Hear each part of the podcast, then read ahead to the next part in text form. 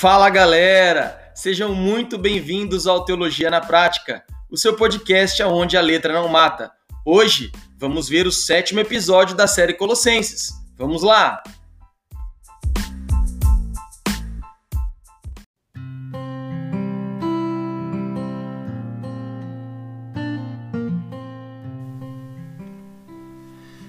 Olá, meus amigos. É uma alegria mais uma vez tê-lo conosco nesse sétimo episódio da série de Colossenses. Antes de iniciar, eu quero deixar aqui o meu agradecimento a você que tem nos ouvido desde o primeiro episódio. É com muita alegria que nós podemos olhar o nosso, o nosso podcast alcançando não só o nosso país, mas também chegando a outros países, né, ouvintes na Espanha, e essa semana surpreendidos pelo nosso analisador que mostrou que tivemos, tivemos ouvintes no Reino Unido. Então, para nós é motivo de muita alegria poder compartilhar com a Igreja de Cristo que está em todos os lugares. E isso só serve de motivação para que nós possamos continuar com o podcast, com os episódios. E eu tenho certeza que todo esse trabalho redundará em bênção para todos aqueles que têm nos ouvido. Porque é a palavra de Deus e a palavra de Deus, ela é suficiente, ela é inerrante, ela é infalível e é tudo o que nós precisamos para conduzir a nossa vida cristã aqui nessa terra. Então, eu reforço aqui os meus agradecimentos a todos os ouvintes que têm estado conosco aí em todos os episódios e que continuará conosco em todos os episódios, se assim o Senhor permitir. E hoje, como prometido, como anunciado no podcast passado, no nosso capítulo, né, no nosso episódio 6, nós vamos iniciar hoje o capítulo 3, então nós vamos mostrar agora a parte mais prática da carta de Paulo aos Colossenses. Era algo muito comum, né? Paulo trabalhar primeiramente de forma mais apologética, argumentações mais teológicas em defesa do evangelho de Jesus. Então Paulo sempre fazia isso inicialmente, mas claro, depois ele traz ensinamentos para a vida cristã, para os seus leitores. Então é o que nós vamos fazer hoje. Vamos iniciar o capítulo 3 um capítulo que está recheado de grandes lições para a vida cristã. Não vamos, claro, ver ele completamente neste, neste episódio, mas eu acredito que no decorrer do episódio 8, do episódio 9, nós iremos encerrar o capítulo 3 dessa carta tão preciosa para os dias de hoje, que é a carta que Paulo escreveu aos nossos irmãos que se reuniam em Colossos. Então, Paulo vai iniciar esse capítulo 3 que nós vamos ler de uma forma muito marcante. Então, como de costume, você que está aí com seu caderno, com sua Bíblia, abra sua Bíblia no capítulo 3, a partir do versículo 1. Para você que não pode estar com esses aparatos, né, que você possa nos ouvir com muita atenção e que seja também para você um tempo proveitoso de ouvir a palavra de Deus capítulo 3, versículo 1 diz assim: Portanto, já que vocês ressuscitaram com Cristo, procurem as coisas que são do alto, onde Cristo está assentado à destra de, à destra de Deus. Mantenham o pensamento nas coisas do alto e não nas coisas terrenas pois vocês morreram e agora sua vida está escondida com Cristo em Deus. Quando Cristo, que é a sua vida, for manifestado, então também vocês serão manifestados com Ele em glória. Assim, façam morrer o que pertence à natureza terrena de vocês, a imoralidade sexual, a impureza, as paixões, os desejos maus e a ganância ou a avareza, que é idolatria. É por causa destas coisas que vem a ira de Deus sobre os que vivem na desobediência, aos quais vocês praticaram no passado quando costumavam viver nelas. Então, esse é o texto que é o objeto de estudo desse episódio de número 7. Então, Paulo inicia no versículo 1 dizendo, portanto, já que vocês ressuscitaram com Cristo. Procurem as coisas que são do alto, onde Cristo está sentado à direita de Deus. Esse texto tem algumas verdades e alguns pontos muito importantes e relevantes para nós. Primeiro, Paulo inicia falando que nós fomos ressuscitados com Cristo. O que Paulo está querendo dizer com isso? Paulo, de novo, de forma bem marcante. Está falando da unidade do cristão com Cristo, na semelhança de sua morte e ressurreição. Uma nova vida em Cristo. Uma vida transformada após uma união com Ele. Então, Paulo começa a dizer nesse texto de Romanos que todo homem, na semelhança de Cristo, morreu com ele, mas também ressuscitou com ele para uma nova vida. Então, quando nós dizemos que ressuscitamos com Cristo, isso quer dizer que nós renascemos, nós voltamos para uma vida nova. Ou seja, que na semelhança da morte de Cristo, porque na morte ele era o nosso representante, assim também na sua ressurreição, ele nos representa, nos trazendo uma nova vida. Então, Paulo inicia o capítulo 3 com essa verdade, que nós já ressuscitamos com Cristo. Portanto, já que vocês ressuscitaram com Cristo, procurem as coisas que são do alto.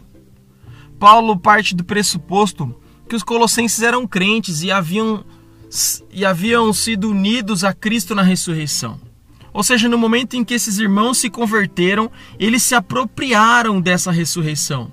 Estamos aqui então falando de crentes que assumiram agora uma nova posição, um novo estilo de vida, pois ressurgiram para viverem unidos a Cristo. A ideia de Paulo nesse versículo é que o cristão se une a Cristo na sua morte e ressurreição, uma vez que Jesus é o nosso representante, nosso substituto na cruz e por, portanto a sua história é a nossa história. Então Paulo está deixando claro que esses irmãos agora assumiram uma nova vida, uma nova posição em Cristo, por estarem unidos agora a Ele.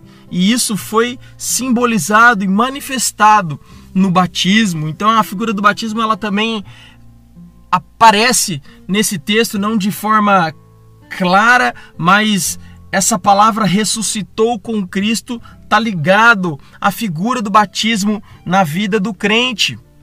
Então, quando Cristo morre, é a nossa morte que ele está morrendo, por isso nós morremos com ele.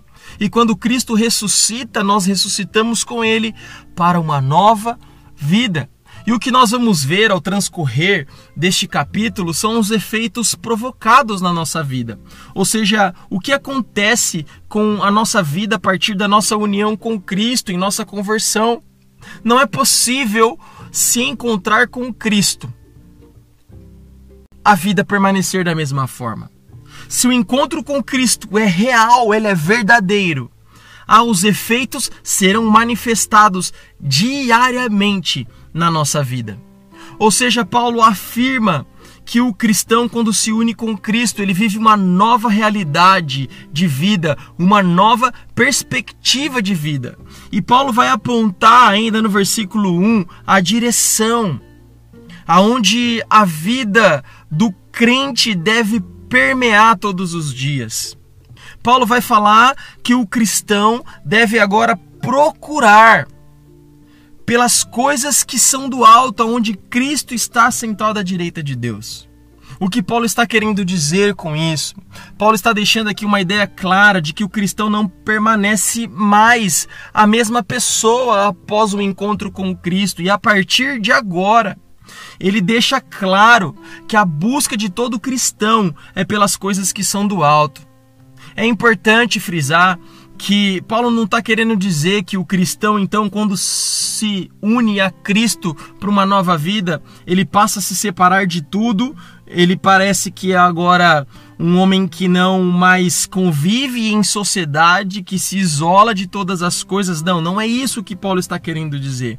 O que Paulo está querendo dizer é que agora todas as ações que permeiam a vida cristã, a vida desse homem que se converteu, são tomadas com uma base na perspectiva de eternidade. Sempre quando Paulo fala das coisas que são do alto, Paulo está falando que a nossa vida, a vida cristã, a vida que ganhou uma nova realidade, quando unida a Cristo, ela é uma vida que caminha na terra, mas com a cabeça no céu, que caminha na terra com uma visão na eternidade. Eu costumo dizer frequentemente que Paulo, enquanto servo de Deus na terra, ele trabalhou muito, ele trabalhou incansavelmente pelo Evangelho de Cristo.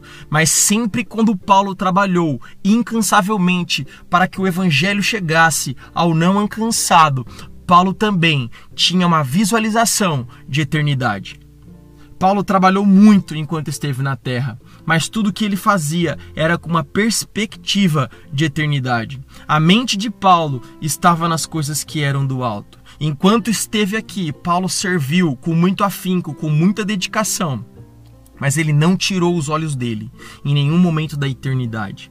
Para Paulo, as coisas da terra não tinham valor, o que tinha valor para Paulo eram as coisas concernentes à eternidade, aonde Cristo está assentado à direita de Deus.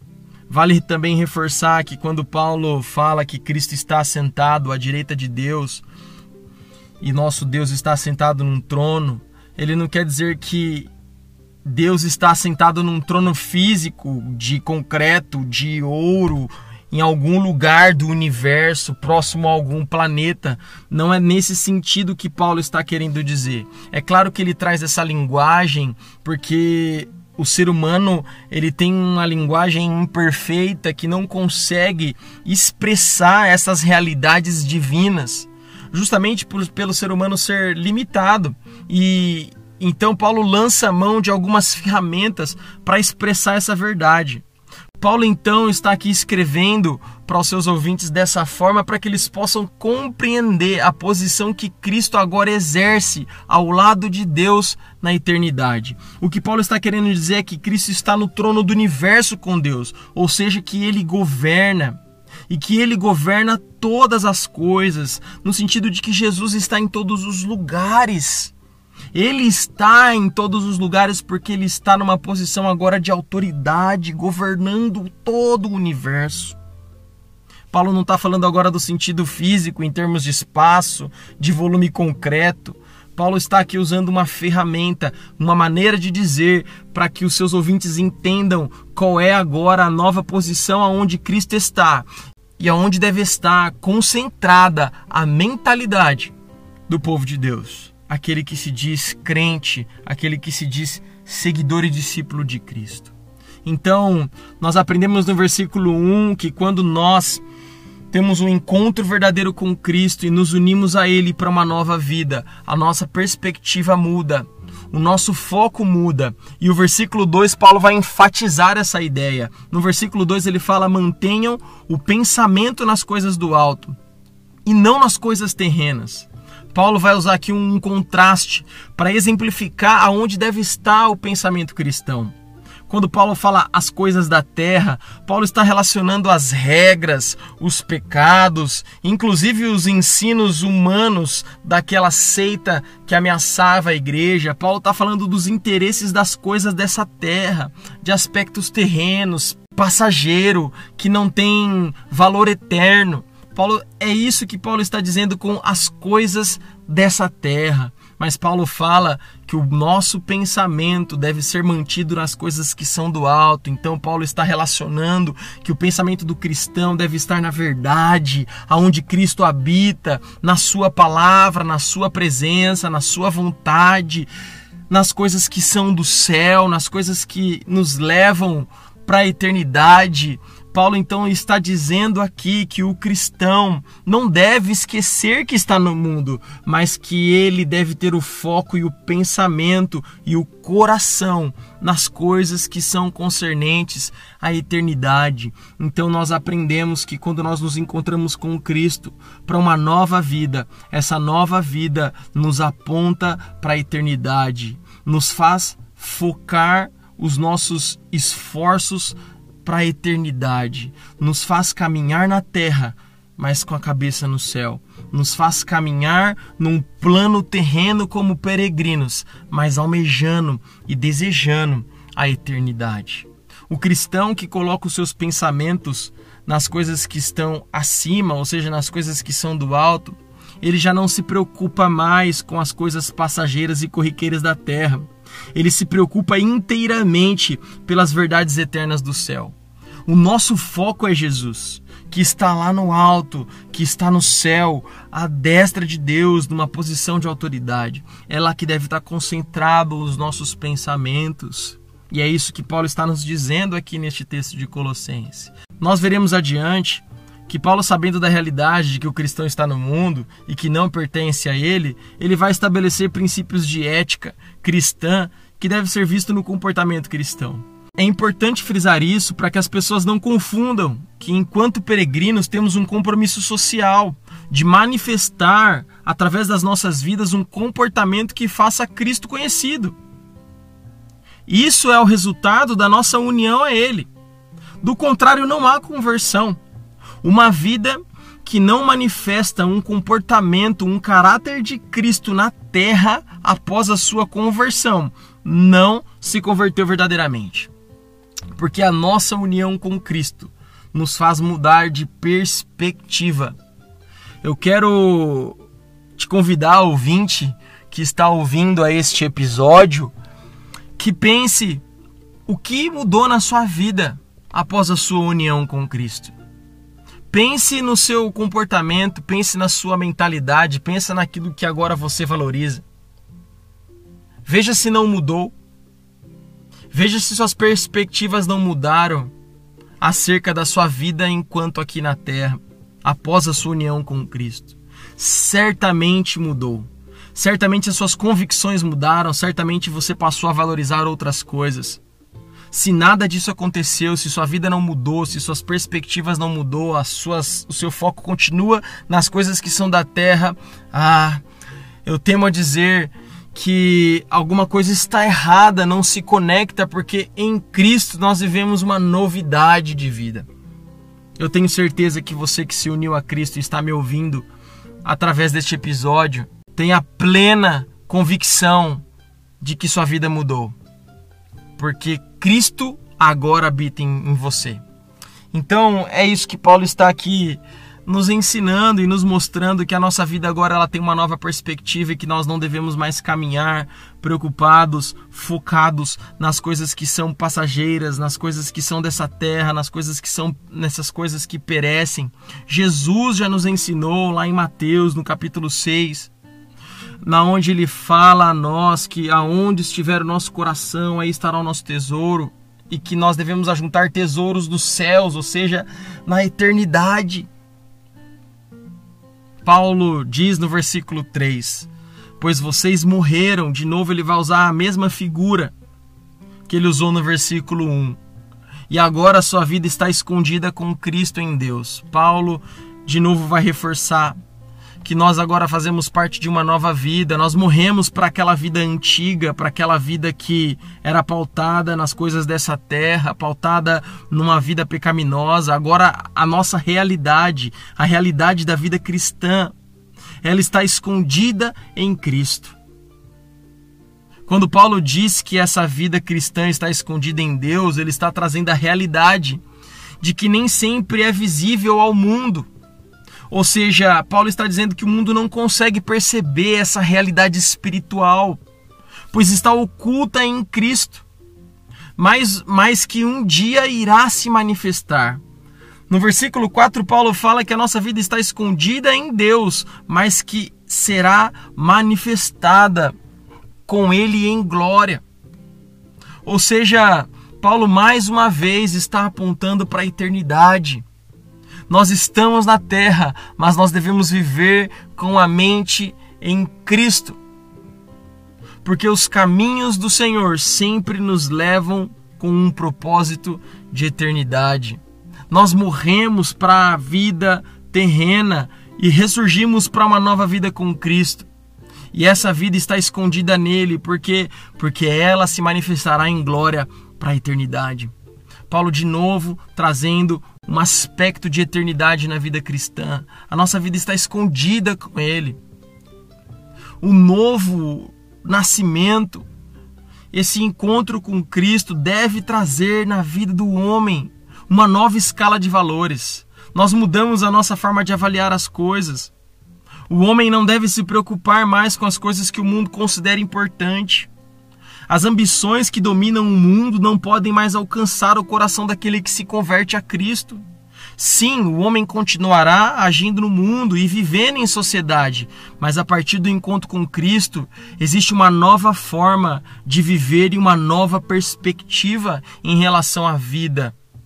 O cristão passa a viver não com vistas de como vai ser avaliado pelo homem, porque é isso que o mundo prega. O mundo prega que você conquiste as coisas para que o homem te veja como um homem bem-sucedido. O homem que tem um encontro com Cristo, ele não mais deseja ser visto como bem-sucedido pelos homens, com fama, com prestígio, com poder, com status. Mas o homem passa a viver uma vida na qual ele quer ser visto como bem-sucedido diante de Deus. Ou seja, ele vive com uma perspectiva de que ele está sendo visto por Deus agora. E portanto, a sua escala é a escala de valores de Deus e não aquilo que o homem valoriza. O mundo valoriza aquilo que é passageiro, o mundo valoriza aquilo que é efêmero. O mundo valoriza aquilo que alimenta as paixões carnais. Mas o homem que tem um encontro com Cristo, ele passa a caminhar numa perspectiva de que a sua vida está sendo vista por Deus e o homem então espera que o Senhor o aprove. Então, é muito importante nós entendermos isso, que Paulo, Paulo está aqui nos ensinando que a nossa vida deve ter uma nova perspectiva e ela está escondida em Cristo. E é em Cristo que nós e é para Cristo que nós devemos olhar é para as coisas que são do alto, é para o nosso Senhor Jesus. É isso que Paulo está querendo dizer. Paulo está querendo aqui, claro, combater o pano de fundo da falsa heresia que ameaçava a igreja. Não olhe para estes homens, não olhe para aquilo que eles praticam, não busque aquilo que eles estão buscando, mas busquem a Cristo, porque vocês estão escondidos nele, vocês ressurgiram para uma nova vida nele. Interessante que quando os gregos enterravam as pessoas, eles diziam que o corpo físico estava escondido na terra. Paulo fala que a morte espiritual representada na vida do homem estava escondida em Cristo, ou seja, agora a vida do homem estava intimamente envolvida com Cristo. Então, enquanto aqueles homens falavam que o corpo estava escondido na terra, Paulo estava dizendo: Nós estamos escondidos em Cristo. Faço te lembrar no capítulo 2, versículo 3, quando Paulo usa a palavra escondido para dizer sobre os tesouros, que todos os tesouros da sabedoria estavam escondidos em Cristo. A palavra escondido aqui é apócrifos. Lá ele vai falar né, dos tesouros que estavam escondidos em Cristo em razão dos falsos mestres dizerem que o conhecimento secreto estava escondido em seus livros, ou seja, que aqueles homens possuíam então um conhecimento secreto escondido nos seus livros. Aí Paulo fala: bom, esse conhecimento está escondido em Cristo. Essa sabedoria que vocês falam de que, e dizem ter está escondida em Cristo. Paulo também diz que nós estamos escondidos em Cristo. É como se Paulo estivesse falando aqui, em resposta a esses falsos mestres. Para vocês, os tesouros da sabedoria estão escondidos em seu livro secreto. Para nós, Cristo é o tesouro da sabedoria e nós estamos escondidos nele para no tempo oportuno se manifestar em glória. Paulo dizendo sobre a eternidade que é presente na vida do cristão. E aí no versículo 4 Paulo fala, né, quando Cristo, que é a sua vida for manifestada, então vocês também serão manifestados com ele em glória. Nós já falamos bastante desse versículo, mas eu não poderia deixar de passar, caro ouvinte, uma palavra de suma importância que está nesse texto e que nós não podemos deixar passar batido e que talvez numa leitura rápida deixaríamos passar. Paulo fala quando Cristo. Aí ele dá uma pausa e fala que é a sua vida. Olha que texto de tamanha profundidade. Paulo traz um dos significados mais preciosos de Cristo ao cristão Paulo diz que Cristo é a nossa vida. Paulo coloca aqui aquilo que Jesus representava profundamente em seu coração. Para Paulo, Cristo era a sua vida. Olha o que ele diz lá em Gálatas, no capítulo 2, no versículo 20. Todos conhecem esse versículo. Fui crucificado com Cristo, assim já não sou eu quem vive, mas Cristo vive em mim. Ou seja, Paulo está dizendo aqui: Cristo é a minha vida. A vida que eu vivo no corpo, vivo pela fé no Filho de Deus que me amou e se entregou por mim. Ou seja, Paulo está dizendo aqui que Cristo era a vida dele. Lá em Filipenses, no capítulo 1, no versículo 21, Paulo vai dizer que para ele o viver era Cristo e o morrer era lucro. Olha que tremendo! Paulo sabia que Cristo representava tudo a ele. Então ele disse lá em Filipenses 1:21, porque para mim o viver é Cristo e o morrer é lucro. E se nós formos mais adiante, no capítulo 3, Paulo vai dizer assim a partir do versículo 1, Filipenses 3:1, Finalmente, meus irmãos, alegrem-se no Senhor. Escrever de novo as mesmas coisas não é cansativo para mim, mas é uma segurança para vocês. Cuidado com os cães, cuidado com os que praticam o mal, cuidado com a falsa circuncisão. Se alguém pensa que tem razões para confiar na carne, eu ainda mais, pois nós que somos a circuncisão, nós que adoramos pelo Espírito de Deus, que nos gloriamos em Cristo Jesus e não temos confiança alguma na carne. Embora eu tivesse razões para ter tal confiança, circuncidado no oitavo dia, pertencente ao povo de Israel, à tribo de Benjamim, verdadeiro hebreu, quanto à lei, fariseu, quanto ao zelo, perseguidor da igreja, quanto à justiça que há na lei, irrepreensível. Mas o que para mim era lucro, passei a considerar como perda por causa de Cristo. Mais do que isso, considero tudo perda comparado com a suprema grandeza do conhecimento de Cristo Jesus, meu Senhor. Por quem perdi todas as coisas, eu as considero como esterco para poder ganhar a Cristo e ser encontrado nele, não tendo minha própria justiça que procede da lei, mas a que vem mediante a fé em Jesus. A justiça que procede de Deus se baseia na fé. Quero conhecer Cristo o poder da ressurreição e a participação em seus sofrimentos, tornando-me como ele em sua morte, para que de alguma forma alcançar a ressurreição dentre os mortos. De novo, meus irmãos, a perspectiva de Paulo era de eternidade. Para Paulo o que importava era conhecer a Cristo. Paulo tinha em seu coração essa verdade profunda de que Cristo era a sua vida. Quando você lê de novo o capítulo 4 da segunda carta que ele escreve aos Coríntios, Paulo vai vai falar de tudo aquilo que ele passa, de tudo aquele seu sofrimento. Mas ele fala no versículo 10 do capítulo 4 da segunda carta: trazemos sempre em nosso corpo o morrer de Jesus, para que a vida de Jesus também seja revelada em nosso corpo. Pois nós que estamos vivos somos sempre entregues à morte por amor a Jesus para que a sua vida, a vida de Cristo, também se manifeste em nosso corpo mortal, de modo que em nós a morte, mas em vocês a vida. Está escrito: crie, por isso falei. Com esse mesmo espírito de fé, nós também cremos e por isso falamos porque sabemos que aquele que ressuscitou o Senhor Jesus dentre os mortos também nos ressuscitará com Jesus e nos apresentará com vocês. Paulo de novo falando de eternidade.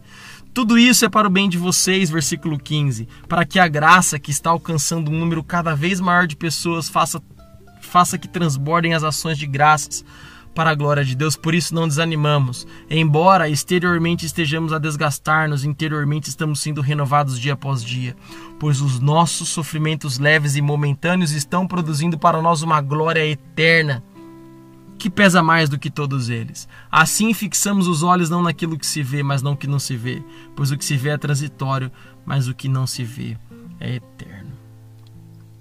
Paulo, então, de novo, falando de perspectiva de eternidade. Segundo Paulo, para o cristão, Jesus Cristo é o mais importante da vida. Mais ainda, Cristo é a própria vida.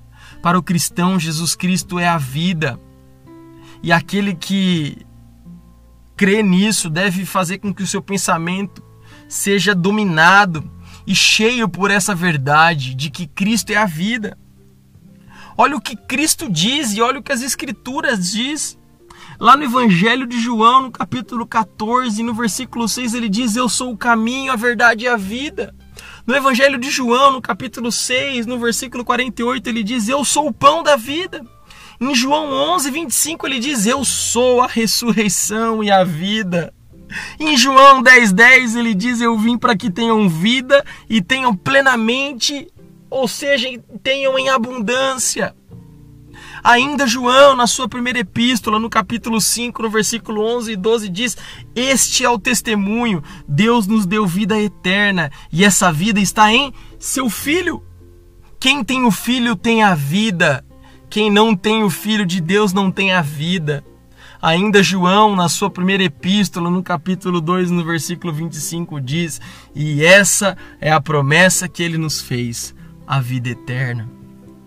Será que você já conseguiu captar que nesses primeiros quatro versículos Paulo está falando de perspectivas de eternidade? Será que você conseguiu captar que Paulo está falando que a nossa vida agora não deve ser mais pautada nas coisas que são dessa terra? Que tudo que fazemos aqui na terra tem que ser com uma perspectiva de eternidade? Que todas as obras que fazemos nessa terra, elas devem refletir na eternidade? Que a nossa mente deve estar na eternidade? Que o nosso coração deve bater por esta eternidade e que por mais que trabalhemos profundamente nessa terra em Cristo, nada é a nosso benefício próprio, senão olhando para a eternidade e aquilo que ele fez por nós. Paulo então deixa bem claro que Cristo é a nossa vida. Só estas pequenas palavras, Jesus é a vida de vocês Jesus é a nossa vida. Só por estas palavras combate qualquer heresia, qualquer seita, qualquer pressuposto humano que possa ser acrescentado para nossa salvação. Cristo é a vida. E ele mesmo disse: Eu sou a vida. Eu sou o pão da vida, eu sou a ressurreição e a vida, eu dou vida em abundância. Quem tem a mim tem vida. Essa é a minha promessa, a vida eterna. Então, partindo desse pressuposto, partindo desta verdade, Paulo vai ler o versículo 5 dessa forma aos seus leitores. Assim, façam morrer tudo que pertence à natureza terrena de vocês: imoralidade sexual, impureza, paixão, desejos maus e a ganância, que é a idolatria, ou a avareza, que é a idolatria. Uma vez que o cristão tem pleno entendimento de que seu foco precisa estar nas coisas do alto, ou seja, em Cristo e onde Ele está, que esse pensamento cristão deve ser permeado numa perspectiva de eternidade. Isso deve então trazer implicações práticas da sua união com Jesus. Como nós dissemos, a conversão, ela traz uma nova vida, um novo estilo de vida, uma nova forma de pensar e valorizar as coisas. Ou seja, a compreensão dessa união com Cristo tem que levar o crente a fazer morrer a sua natureza terrena. Ou seja, nós já morremos com Cristo. Olha esse indicativo do, do versículo 3. Paulo fala: se já morrestes com Cristo, ou seja, vocês já morreram com Cristo. Isso é o que faz o crente eliminar então, na prática, as suas inclinações carnais. No versículo 3.3 é um indicativo, ou seja, nós já morremos.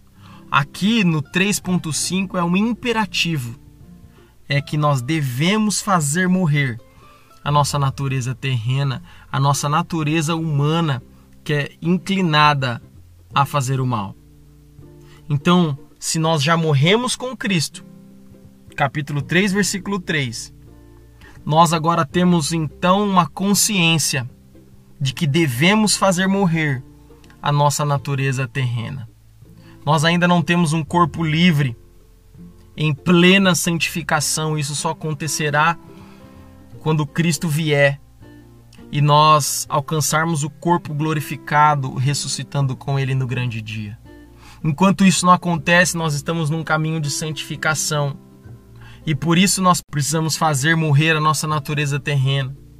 Isso é um imperativo lá já indica que morremos com Cristo e por isso agora nós adquirimos a força necessária que vem nessa união para não mais ficar inclinado aos desejos da nossa carne. Então, é um imperativo, é um dever de todo cristão abandonar toda a natureza terrena que habita na humanidade, que habita na natureza humana. E aí Paulo elenca alguns pecados que fazem parte da corrupção do ser humano, da inclinação que ele tem para o mal, dessa natureza que foi herdada de Adão esse pecado que habita em cada um, essa depravação do coração e da mente que afeta escolhas, decisões, pensamentos, vontades. A palavra de Deus ensina isso a nós que todo homem pecou em todas as dimensões do seu ser.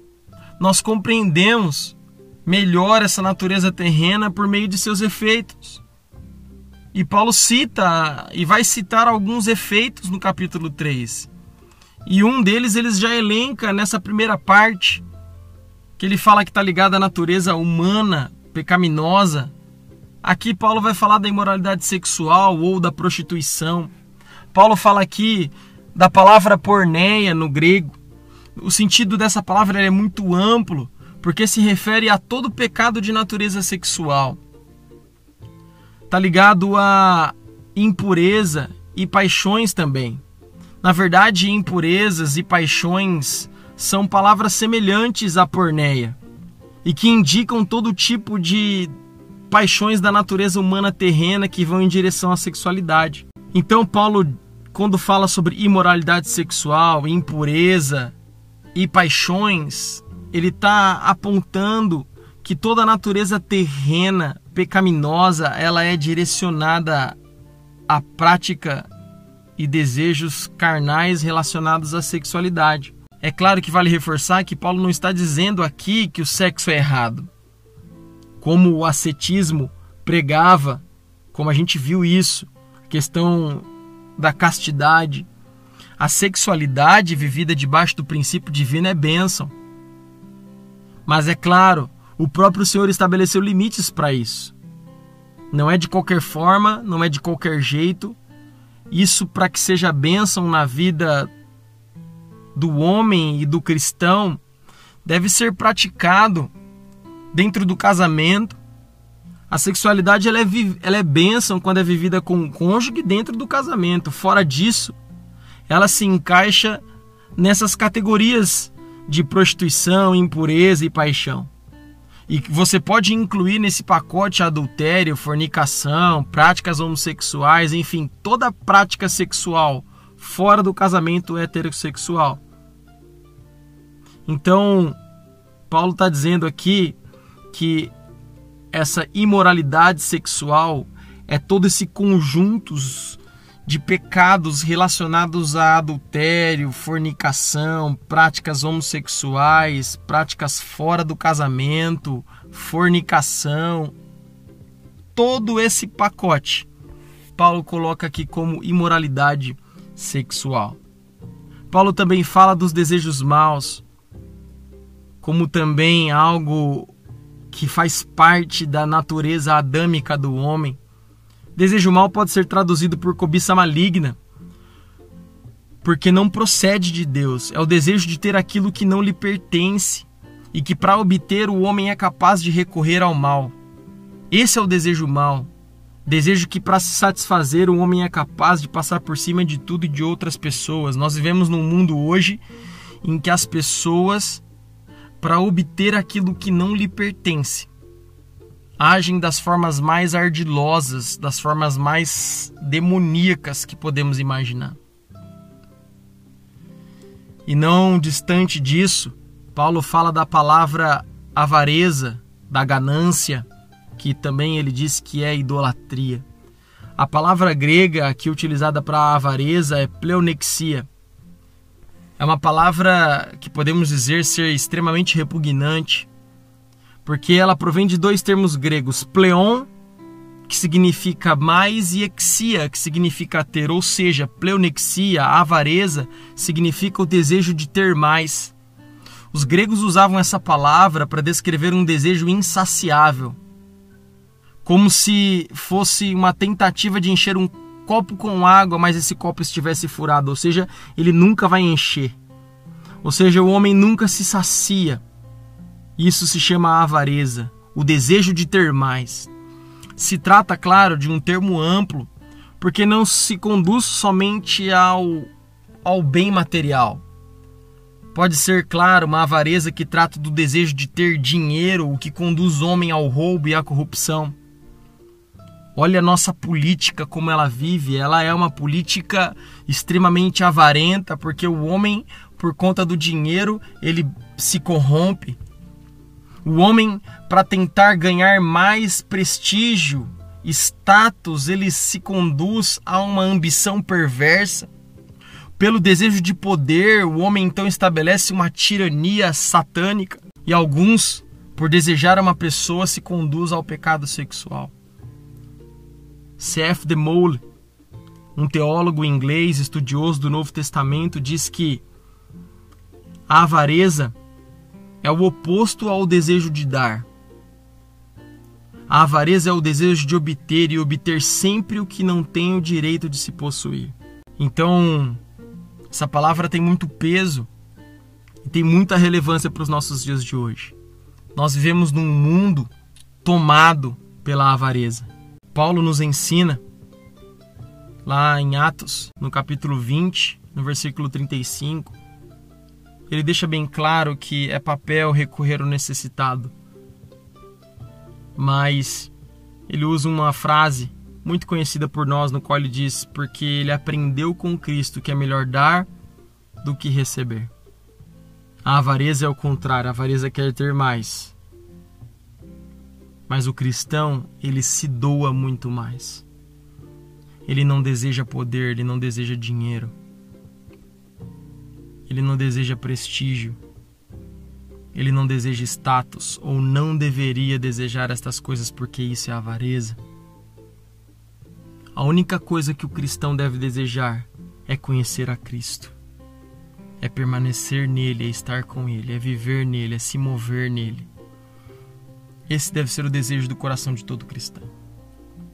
Paulo fala que a avareza é idolatria. E por que, que a avareza é idolatria? Ora, obviamente que o homem que a vida está dominada inteiramente pelo desejo de possuir coisas, certamente já é um homem que colocou Deus num segundo e terceiro plano.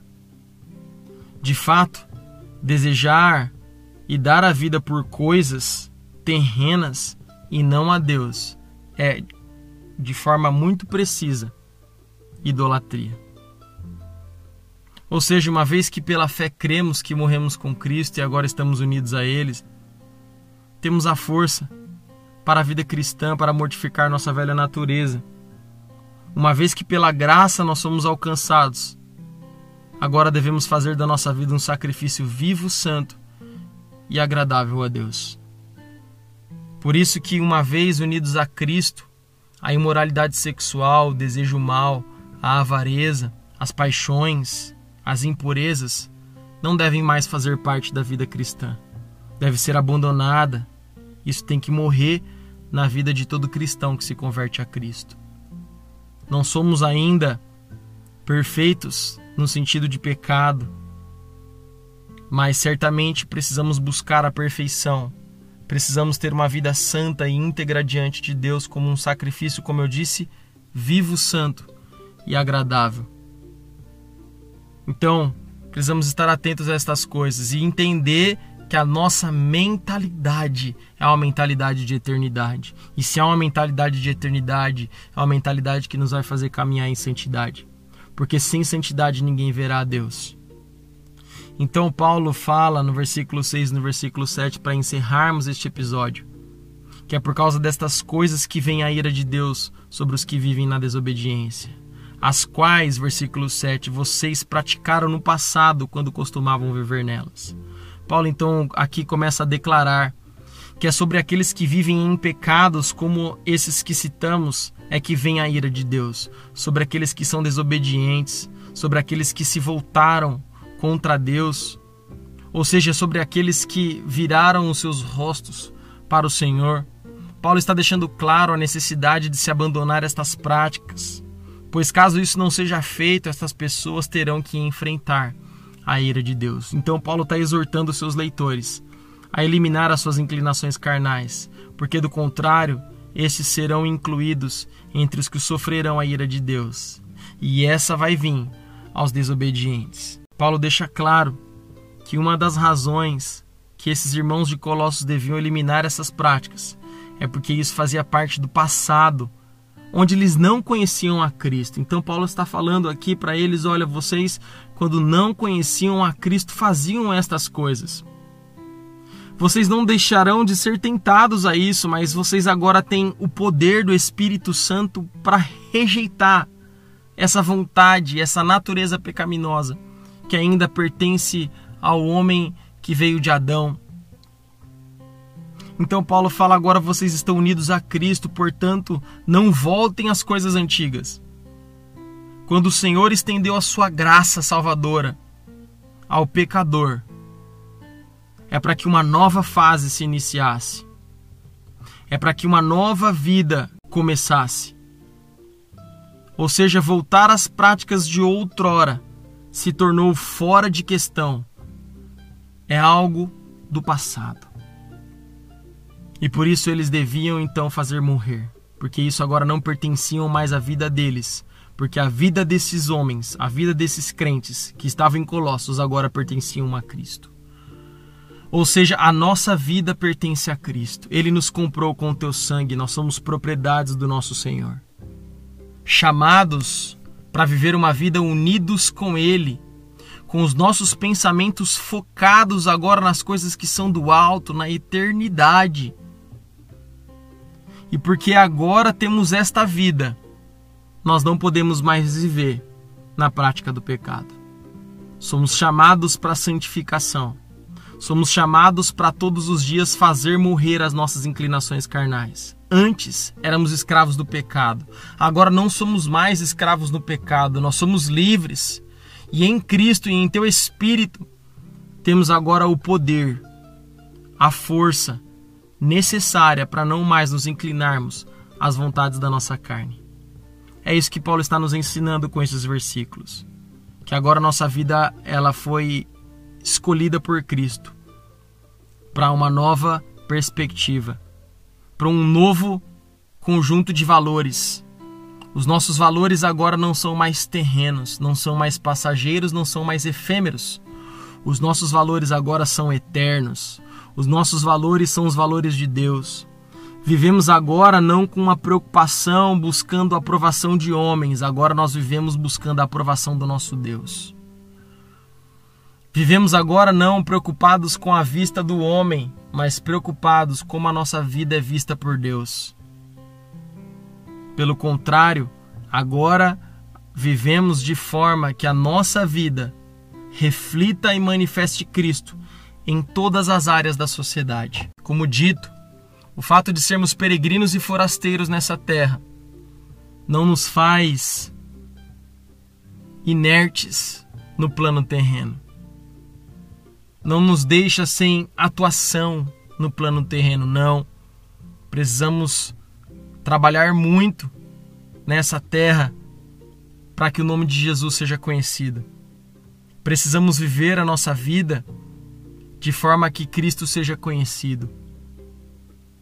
E isso vai ser o reflexo, isso vai ser o resultado de uma vida unida a Cristo, ou seja, uma pessoa que se converte a Cristo, ela deve manifestar a Cristo.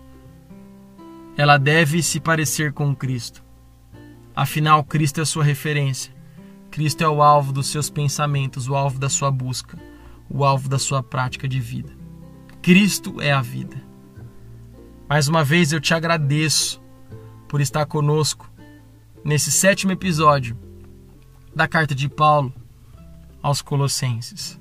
Semana que vem, o oitavo episódio, nós vamos continuar falando dessa nova vida gerada em Cristo, dessa nova vestimenta que agora nós vestimos ao se unir a Ele.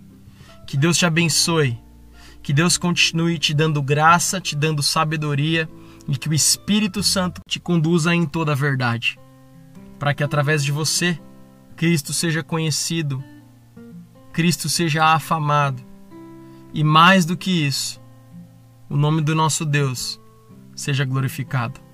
Um grande abraço e eu te espero no oitavo episódio da série Colossenses.